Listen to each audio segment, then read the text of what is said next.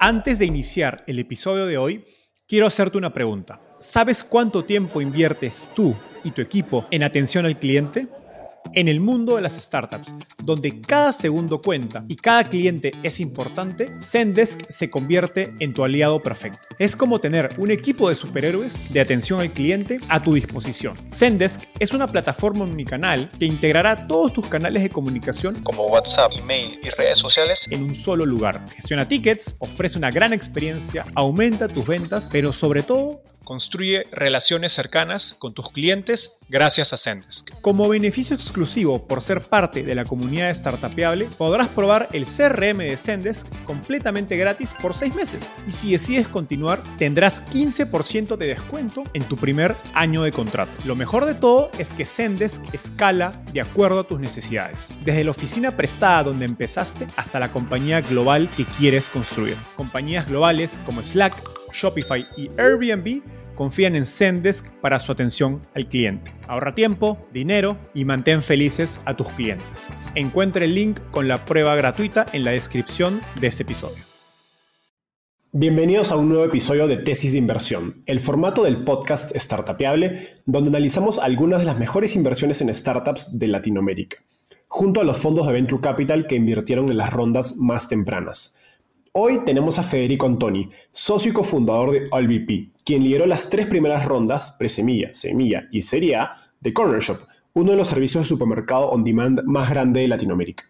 Recientemente, Corner Shop fue adquirida por Uber por más de 3 mil millones de dólares, convirtiéndose en la adquisición más importante de una startup en toda nuestra región. Federico nos contó cómo conoció al equipo fundador de Corner Shop, por qué tomó la decisión de invertir y los principales retos que enfrentó la compañía en sus primeros años. Esta es una gran oportunidad para entender cómo piensa un inversionista de Venture Capital de él mismo.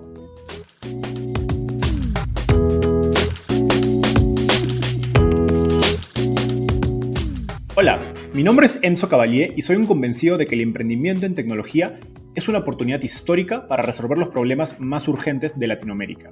En este podcast conversamos con emprendedores e inversionistas de las startups más impactantes de nuestra región para descubrir cómo se idearon, escalaron y levantaron venture capital para solucionar problemas tan grandes como la educación, las finanzas y la salud. Recuerda visitar www.startapeable.com donde encontrarás todo un ecosistema de recursos para tu camino startup. Hola Federico, ¿qué tal? Bienvenido al podcast de Startapeable. ¿Cómo estás? Muy bien, muy contento de estar acá después de, escucharte con unos invitados e invitadas increíbles. Pues este, me siento honrado de que hayas pensado en, platicar conmigo. Entonces, muchísimas gracias. A ti por darte el tiempo. Federico, empecemos rápidamente con la pregunta que siempre le hago a mis invitados. ¿Cómo llegaste al fascinante mundo de las startups? Por accidente, Enzo. Por completo accidente. Obviamente es un accidente maravilloso eh, y, me da mucho gusto, pero te cuento brevemente en qué, qué forma tomó ese accidente. Básicamente, yo era un, un operador de, de, retail, un eh, apasionado del marketing y de los productos de consumo, y en 2008 eh, me acuerdo que fui a comer con un amigo este, muy buena onda de, que conocí y, que, y que, que, que, veía mucho en el MBA de Stanford nos fuimos a comer y me contó, y estoy dando unas clases en el ITAM de macroeconomía. Entonces yo le dije, Fernando, qué padre, pero qué aburrido. Hagamos algo mejor. Demos clases como alguna clase que, tomamos en Stanford juntos y que nos haya gustado. Y entonces en 2008 comenzamos Fernando y yo a dar clases eh, de emprendimiento en, el ITAM. Y a partir de ahí se fueron como atando unos cabos. Eh, que me llevaron a este mundo maravilloso por muchísima suerte y por accidente. Qué, gran historia. Creo que es, es un patrón de que todo el mundo llega al ecosistema startup por algún accidente o camino inesperado. Ahora vamos a, hablar de Corner Shop y hacer una, breve introducción. Alvp invierte eh, en la ronda presemilla de Corner Shop en junio 2015, luego en la, en la semilla unos meses después y finalmente en 2016 en la serie A además de otras subsiguientes. Cuéntanos la historia. ¿Cuándo escuchaste por primera vez sobre Corner Shop? ¿Cómo, conociste al equipo? ¿Y dónde, dónde fue esa primera reunión? Sí, el, conocí a Oscar en febrero de 2015. Em, fui a dar una clase a Stanford y en ese tiempo, eh, pues me, me, daba vueltas en los coworkings a visitar gente, a hacer un poco de outbound y de networking. Entonces fui a visitar a un amigo que se llama Mike Hennessy, que es un inversionista ángel muy activo en la región desde San Francisco. Y entonces hacemos el catch-up, platicamos, muy agradable. Y de repente al final me dice, oye, tengo al lado de mí aquí en el coworking un par de chilenos, buena onda, que están haciendo algo pues, que te puede interesar. Y entonces, este, de pronto se va Mike y baja un, emprendedor en Bermudas con una t-shirt súper, súper alto, eh, con un look muy sueco. Y entonces se, sienta enfrente de mí, Oscar, y me comienza a platicar eh, de Corner Shop. Estaban, estaban eh, apenas pensando en programar, estaban ya con, con planes de, de, lanzar este, en algunos meses. Y por, por, por casualidad y por ir a buscar el deal, digamos, este, fue que tuve la fortuna de, conocer a Oscar. En ese momento ya estábamos explorando el espacio y, en ese momento hay una pequeña ola de startups que se inspiran de Instacart eh, en la región. Eh, Corner Shop es una de ellas. Buenísimo. Ahora, para tomar una decisión de inversión en, en una ronda presemilla, la verdad es que existe muy poca información nos dices que aún ni habían empezado a programar. Y usualmente, pues un inversionista, como se dice en la teoría y siempre se cuenta, toma su decisión en base al equipo y al mercado. Y eh, como dices, ustedes invierten pre-launch, ¿no? Como se dice en el vocabulario de, los VCs, o sea, pre-lanzamiento. No había, creo que había un prototipo, todavía no estaba en el mercado. ¿Qué características viste en este mercado que creías que hacían una oportunidad para Corner Shop, más allá de, de digamos, de esta ola de, compañías inspiradas en Instacart? Sí, el, lo, que, lo que nos parecía fascinante de esta industria es que el vertical más grande de retail de la región, que es el vertical de supermercados, todavía no participaba de la eh, innovación y de la adopción de plataformas de e-commerce. Eh, los jugadores tradicionales eh, habían sido muy malos hasta la fecha para integrarse al e-commerce y este, dar esta opción de canal a sus, a sus clientes. Y entonces nos llamó mucho la atención esa combinación de dos cosas. Un mercado gigante, cientos de miles de millones de dólares, todavía no tocado por la innovación emprendedora. Y entonces ese es, es increíble porque resuelves un problema gigante eh, y la oportunidad para, para, lograr crear una empresa muy grande está ahí. Eso es lo primero. Lo segundo es que eh, Oscar, Dani y Chuck son un equipo extraordinario. Y en esa época, eh, un equipo único el trío había fundado ya varias empresas antes de Corner Shop y una de ellas era una cuponera que lanzaron en Santiago que escaló muy rápido al principio y que rápidamente en la ola de adquisiciones eh, que inició Groupon en el mundo, eh, la compraron. Este equipo se volvió el lead del escalamiento de de Groupon en Latinoamérica y construyó una empresa muy grande, eh, con ventas de más de 100 millones de dólares, más de mil empleados, multipaís, Brasil, México, Chile, Argentina, eh, Colombia, todos los países eh, de la región.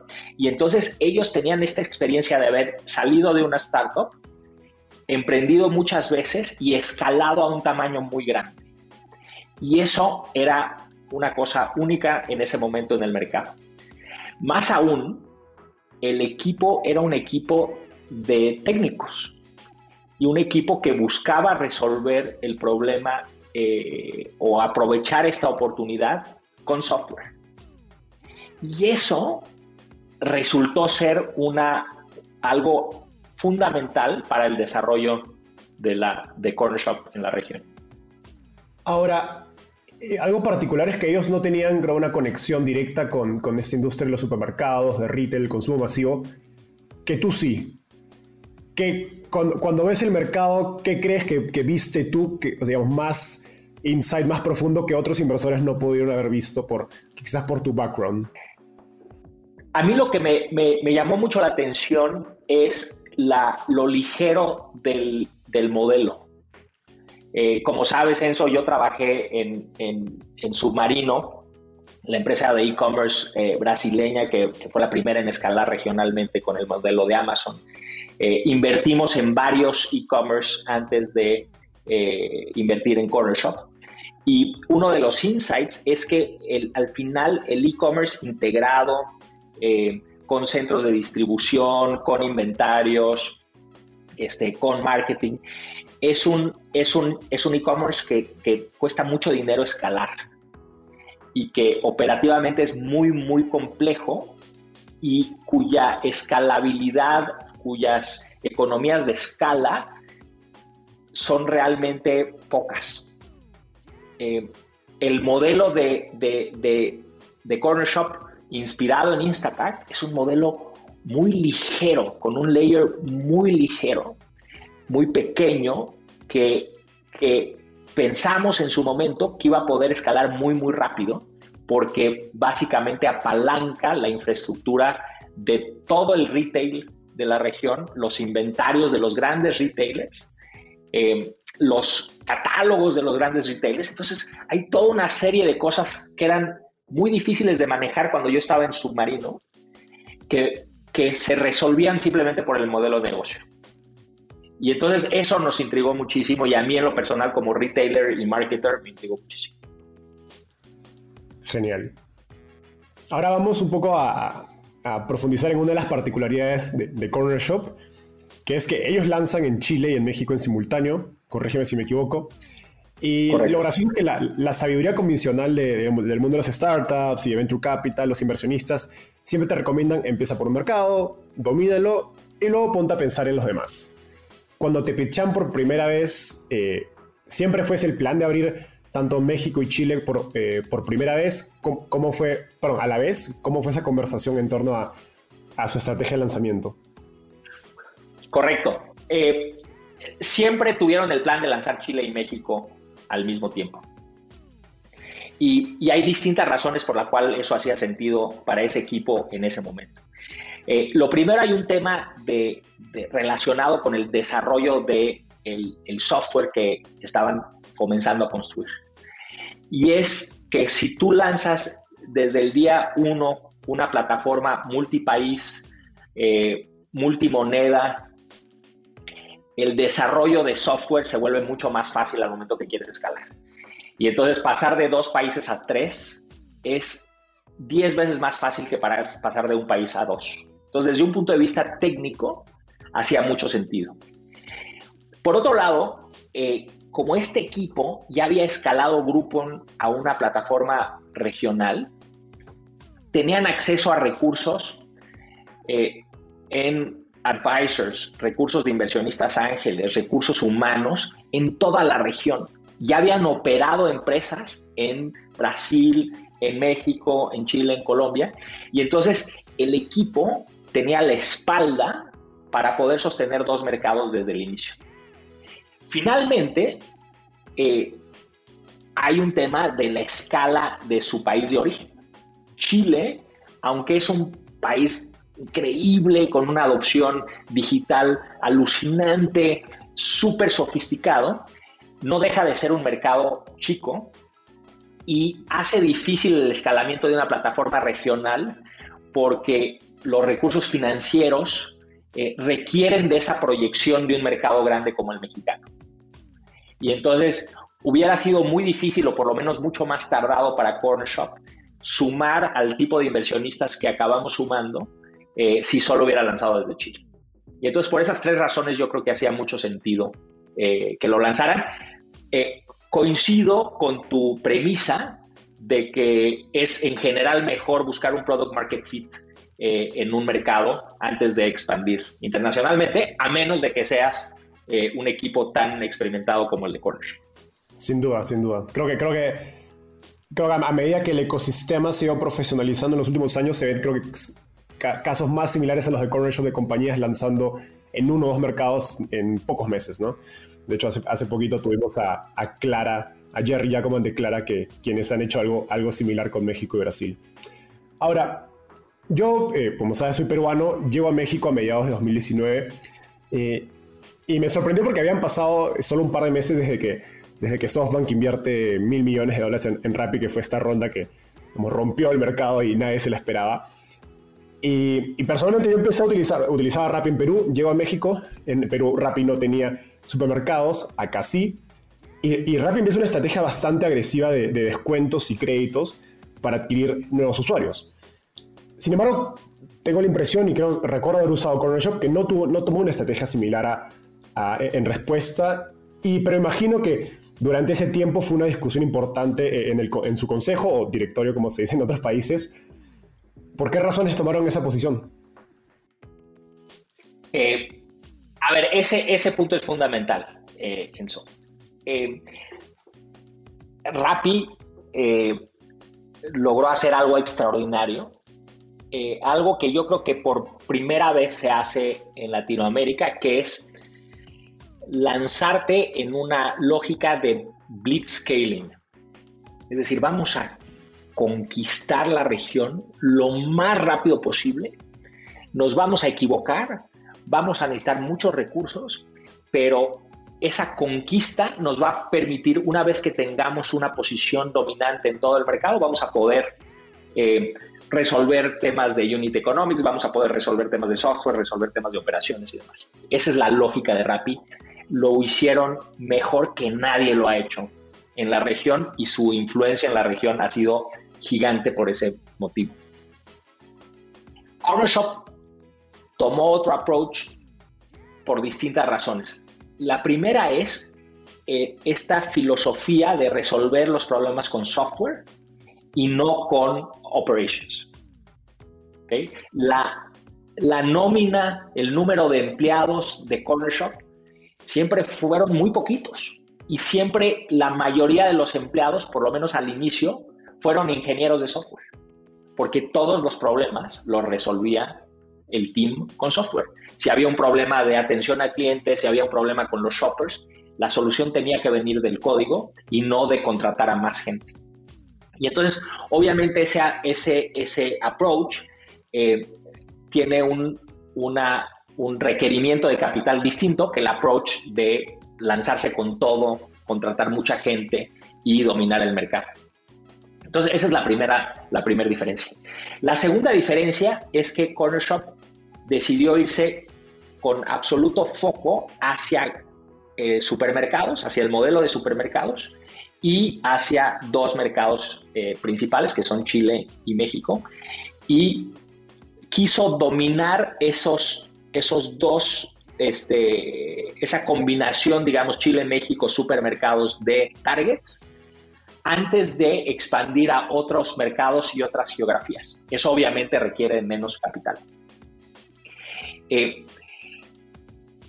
te confieso que tener un competidor como Rappi en el mercado fue fabuloso porque generaba una motivación impresionante. Y entonces entre más dinero levantaba Rappi, más animado y convencido estaba el equipo de su approach. Y obviamente genera dudas, obviamente genera dudas, pero los números se veían muy bien, Enzo.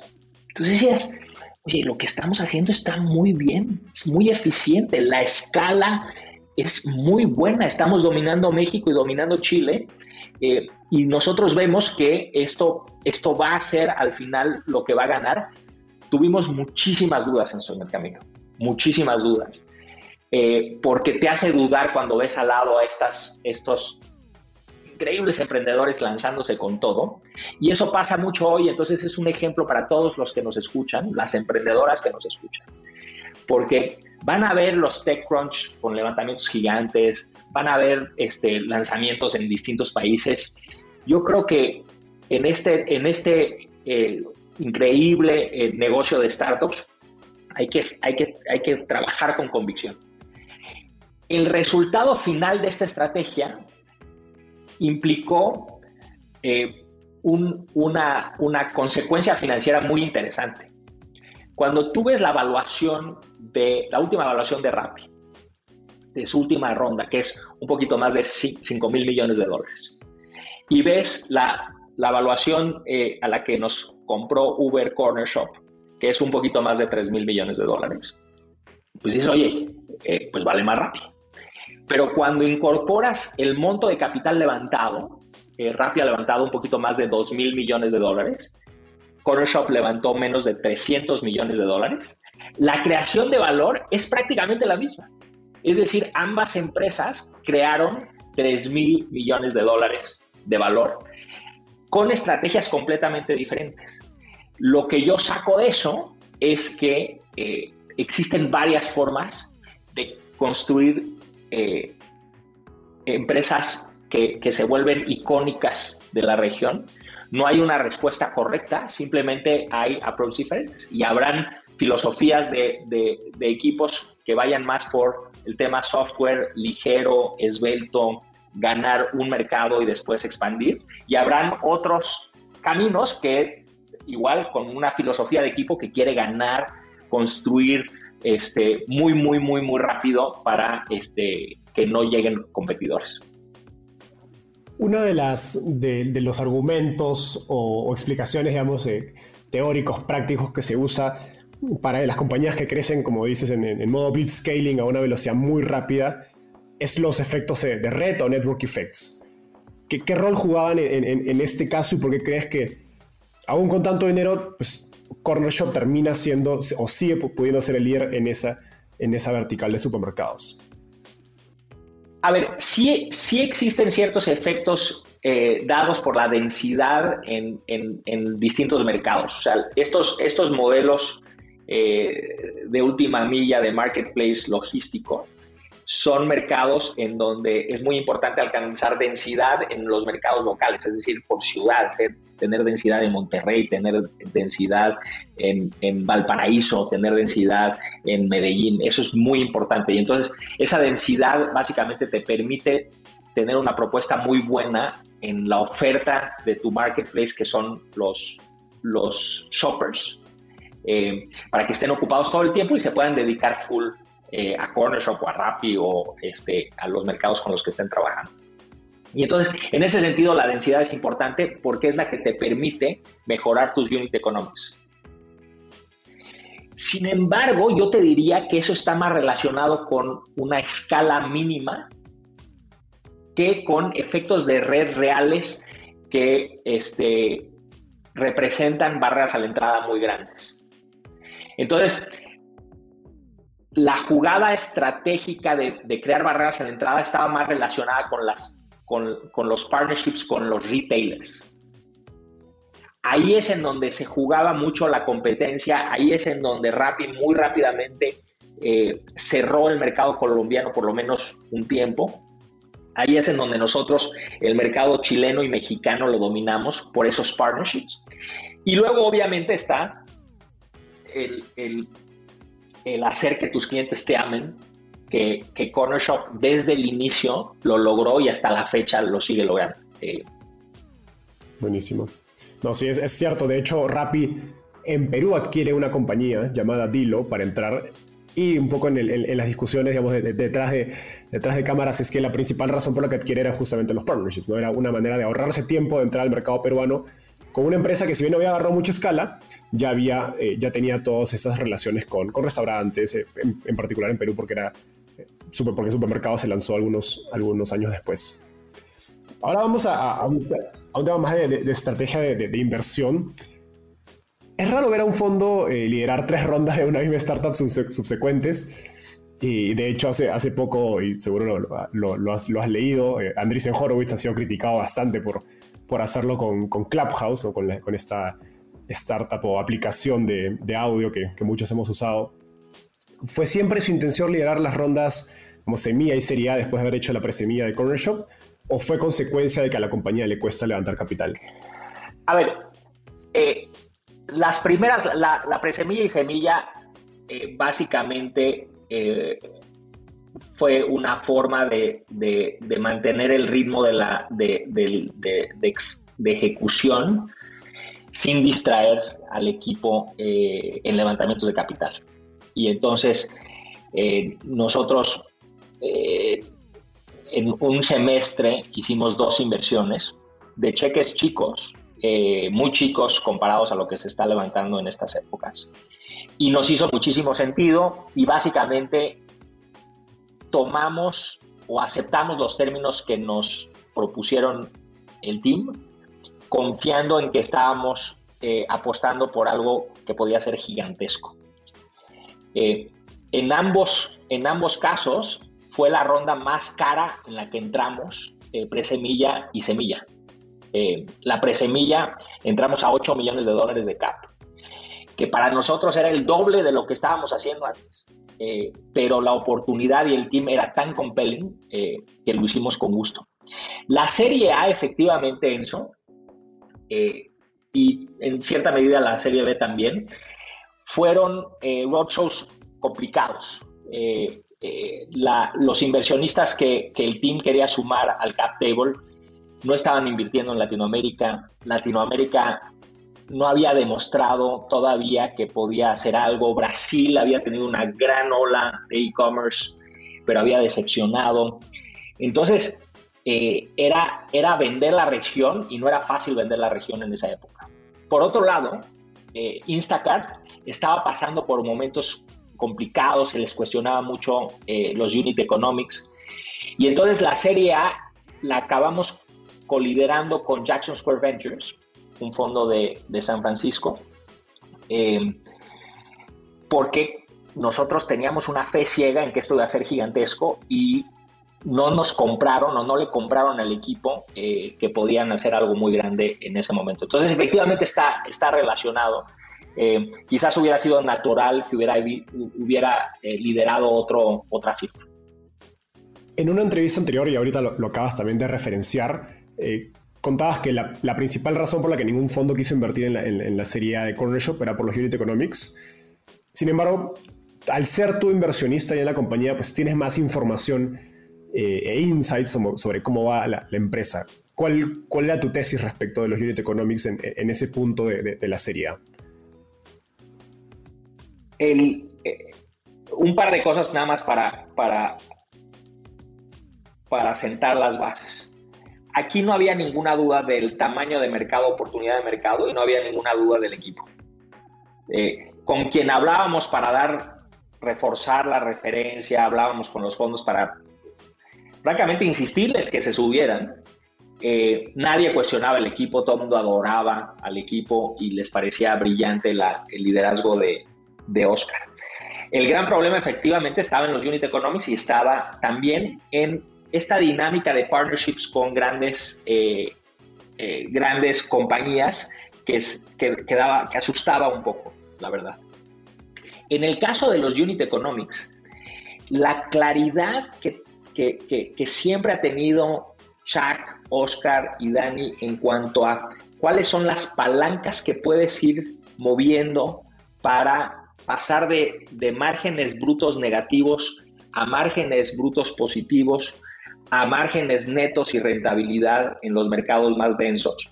Su, claridad eh, era algo que a nosotros nos tenía muy confiados y por otro lado que, cada meta que, se ponían en el término de unit economics le pegaban.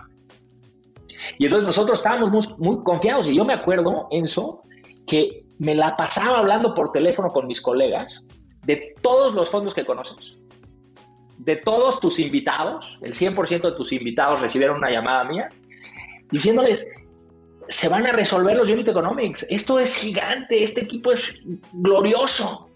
Y no se animaron, no se animaron. Así, así pasa. Ahora, mencionaste un segundo punto importante, que es el tema de los, de, los partnerships. ¿Qué, qué, cuál era el, el, miedo o respecto de los partnerships? Que de cierto punto mi, impresión es que en general a los grandes, a cualquier fondo no le gusta cuando una compañía depende mucho de una relación con un corporativo grande, que en este caso serían los supermercados. ¿Estoy en lo correcto? Absolutamente. Y, es una relación muy incómoda la que, la que el, supermercado tiene con, plataformas como Corner Shop eh, o Rappi, porque al final lo que, lo que le estás ofreciendo como plataforma es, oye, aquí, aquí te voy a traer negocio marginal eh, para que vendas más, hagas, apalanques tu punto de venta, apalanques tu eh, inventario. Esto es fantástico para ti. Eh, al mismo tiempo, los supermercados se dan cuenta que si bien este, este ingreso marginal es bienvenido, no puede ser demasiado grande porque entonces pierden control de su canal digital.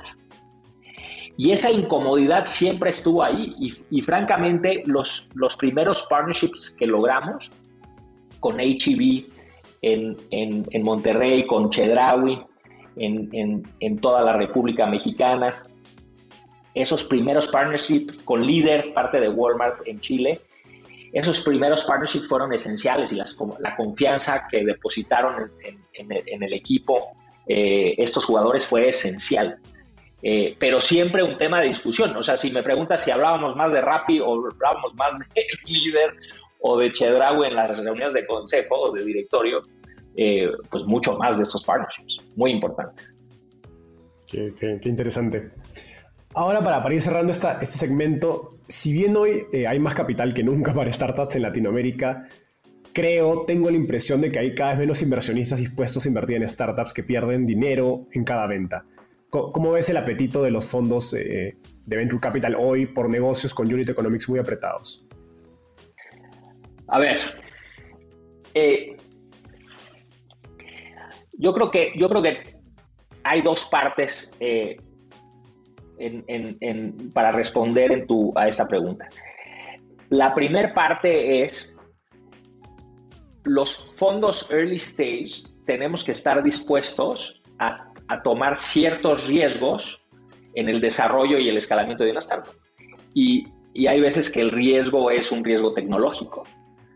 Hay veces que el riesgo es un riesgo de adopción y hay otras veces que es un riesgo de eh, rentabilidad o de unit económico. Entonces, a, mí me parecía alucinante que, eh, que, los, que los fondos fueran tan exigentes con solo un aspecto o solo un riesgo de la ejecución cuando el resto estaba siendo eh, atendido. Y entonces yo creo que nuestro trabajo, eh, Enzo, en donde de veras nos ganamos el, el, retorno que este, otorgamos a nuestros inversionistas, está en que tomemos esos riesgos, por un lado.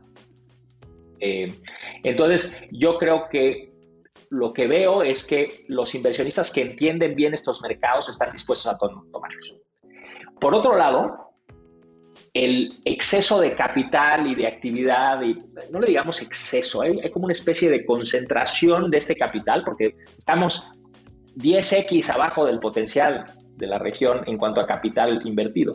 Lo que pasa es que está muy concentrado este capital y persigue en general las mismas oportunidades y ahí es en donde se siente exceso. Entonces es un exceso local. Ese, ese exceso local y competencia este, entre firmas ha hecho que se pierda un poco la disciplina, eso de los inversionistas.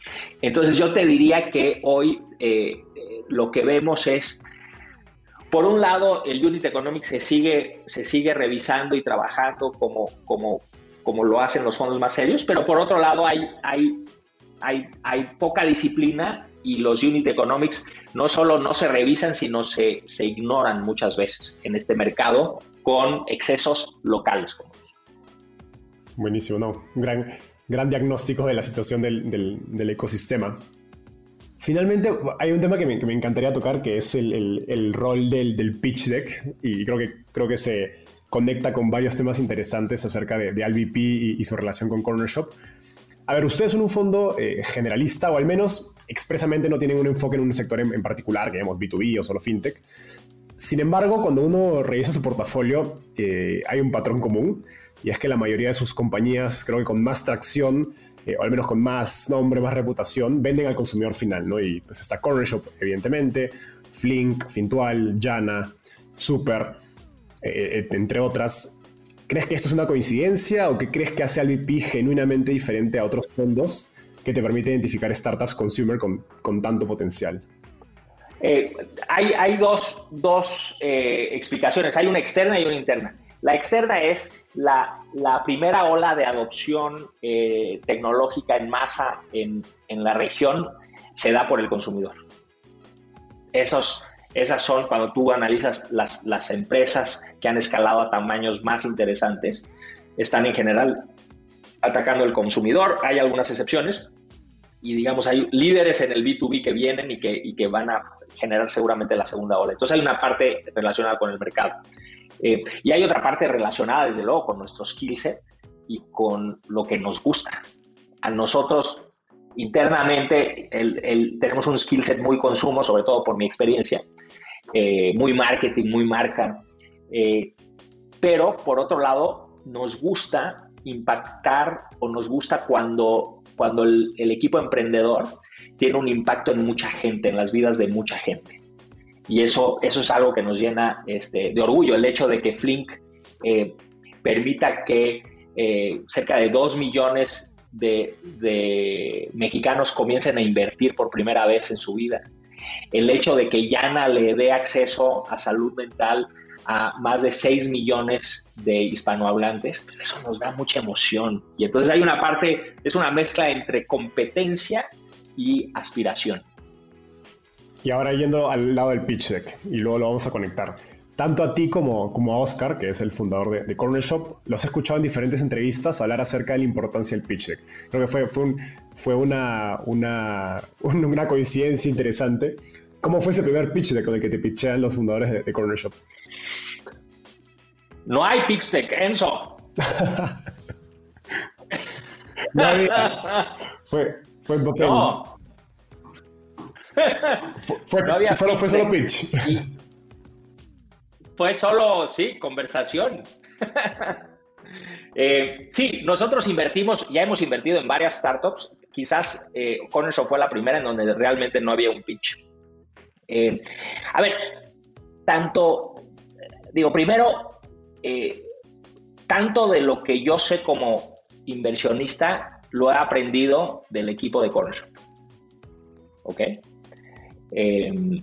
Antes de Corner Shop, yo me considero en lo personal un inversionista bastante mediocre. Y es con Corner Shop que creo que soy un poco menos malo. ¿Ok? Entonces, el máster de speech decks es Oscar. Y yo creo que lo que nos une en nuestra pasión del, del, pitch deck es que a, ambos nos gusta mucho el storytelling. Y entonces eh, eh, eh, el pitch deck es una gran historia. Y, y, Oscar, cuando contaba sus historias en la, en la A, en la B, en la C, pues eran historias fascinantes, con intriga y con sentido del humor y con, con sorpresa. Este, y entonces los pitch decks que he tratado de compartir, pero no me dejan, eh, de Corner Shop son increíbles, increíbles. Entonces yo creo que por eso, por eso compartimos eso y es, una, y es desde luego un músculo que se puede desarrollar y que tenemos que desarrollarlo en la región. Y si, si Startup Ball, pudiera compartir un máximo de pitch decks exitosos, pues sería fantástico. Eh, nosotros tenemos en AllVP una, una plataforma que se llama Deck Checker y el Deck Checker básicamente ayuda a quien quiera, eh, podemos darle un feedback de su, de su pitch deck, eh, porque nos divierte y nos parece fundamental para que los emprendedores y emprendedoras puedan compartir su visión. a gente que igual no tiene tiempo, no tiene conocimiento o ve por primera vez un problema. Ahora, conectando las, últimas dos preguntas y, como recomendación para otros inversionistas y emprendedores, ¿qué señales buscas en un pitch deck de una startup que vaya a consumidor final? Que te permiten, digamos, inferir o ver eh, señales de de, que la compañía tiene potencial? A ver, eh, lo, primero que veo en un pitch deck siempre es el equipo. Lo segundo es la atracción. Y entonces esas dos cosas tienen que estar muy claras, tienen que ser muy contundentes porque eso es a lo que la mayoría de los early stage VCs se van a enfocar. ¿Ok? Eh, desde luego que hay ciertos, ciertas problemáticas o problemas a resolver y ciertas soluciones que requieren de mucho trabajo en la explicación para muy, para muy sintéticamente decir qué haces. No hay nada peor que un pitch deck que lees, acabas de leer, que por cierto leemos en minutos, eh, porque vemos muchos decks, eh, no hay nada peor que el deck en donde al final de, esta lectura rápida no entiendes qué hace. Eso es lo peor que te puede pasar. Entonces, si hay un gran slide de team, si hay un gran slide de tracción con una tracción emocionante, y si se entiende con mucha claridad qué es aquello que vas a resolver, con qué insight y, con qué diferenciación, ese pitch deck ya ganó. En el caso de, de, consumer eh, startups, obviamente quieres ver cierta intuición marketing. O sea, si tú vas a lanzar, por ejemplo, una, plataforma este, en, el, en el sector de, belleza, de e-commerce, y, y, el pitch deck no es espectacular en su estética, en su storytelling, pues ya te da una señal de que, oye, ¿cómo van a ellos participar en esta industria maravillosa de estética y de, y de poesía y de, ¿me, explico? Y de metáforas. Entonces, entre, entre más es importante el marketing, el branding en una startup, más quieres que eso se exprese en el pitch deck. Buenísimo. No, sí, creo que... Y justamente hablábamos de algunos de los ejemplos de compañías de tu portafolio que si tienen algo en común es que pues sus marcas son muy, creo que, digamos, tanto Jana, Flink, son, generan mucha empatía, son muy cercanas al consumidor final. Y, nuevamente, creo que eso lo puedes ver desde el pitch deck, ¿no? No es que de pronto alguien en el equipo se iluminó eh, post serie A y de pronto crea una marca muy, muy bonita, ¿no? Viene desde el origen. Exacto, pero, pero no quiere decir que la estética no sea importante. Por ejemplo, tenemos una, una inversión eh, que nos emociona mucho en Nubo Cargo.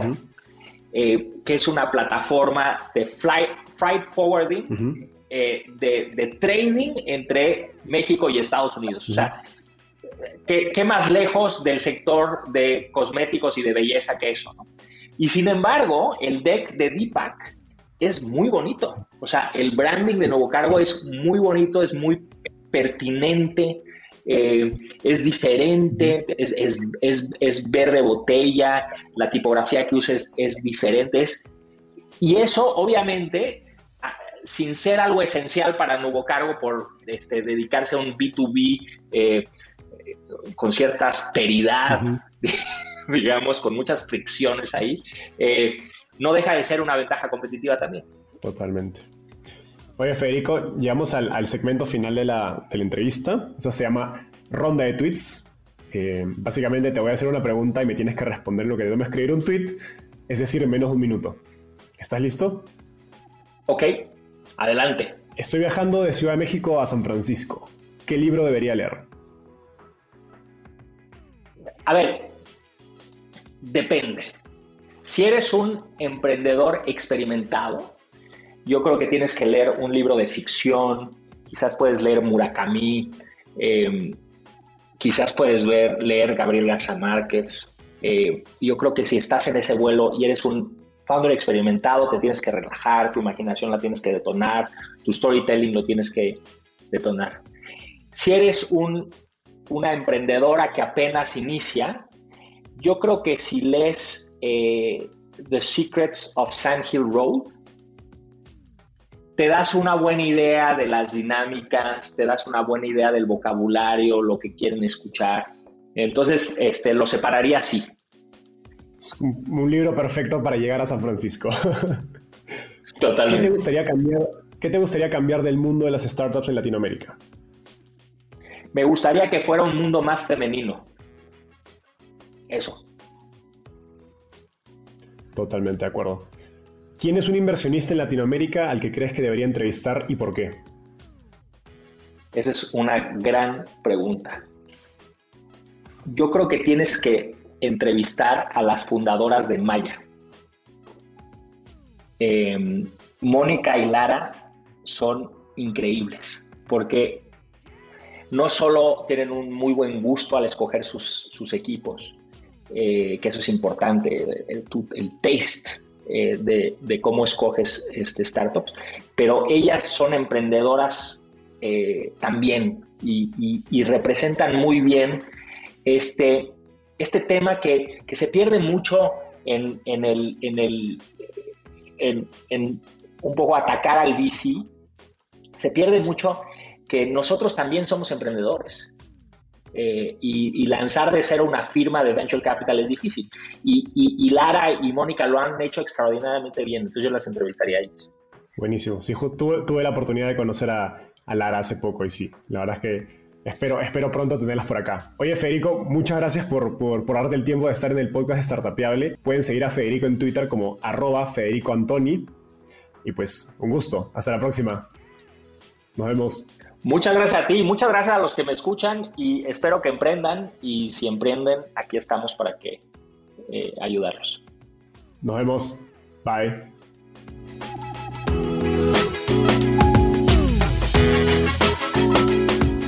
Gracias por escuchar este episodio. Espero que te hayas llevado tanto como yo. Suscríbete a nuestro podcast para seguir aprendiendo de los principales referentes del ecosistema startup en Latinoamérica. También visítanos en www.startapeable.com donde encontrarás un glosario, blog y directorio con recursos valiosos para tu startup. Conmigo es hasta un próximo episodio con un nuevo invitado. Startapeable, tu puerta de entrada al ecosistema startup.